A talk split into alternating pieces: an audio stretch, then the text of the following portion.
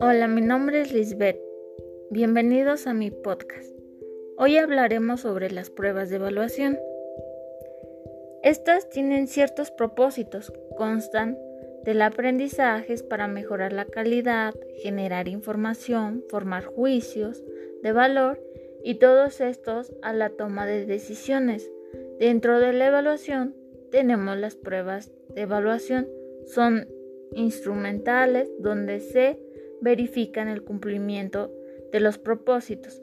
Por ello es importante conocer sus funciones y características principales. También tenemos las pruebas de evaluación. Un ejemplo claro serían los exámenes.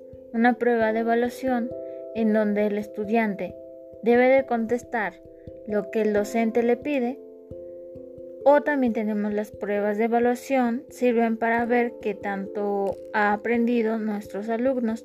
También tenemos los, los criterios de evaluación y después obtienen el nivel de aprendizaje que va adquiriendo nuestro alumno sobre el tiempo. Y la calificación se puede sacar con una regla de tres. Después tenemos las pruebas de evaluación. Estos se clasifican en tres.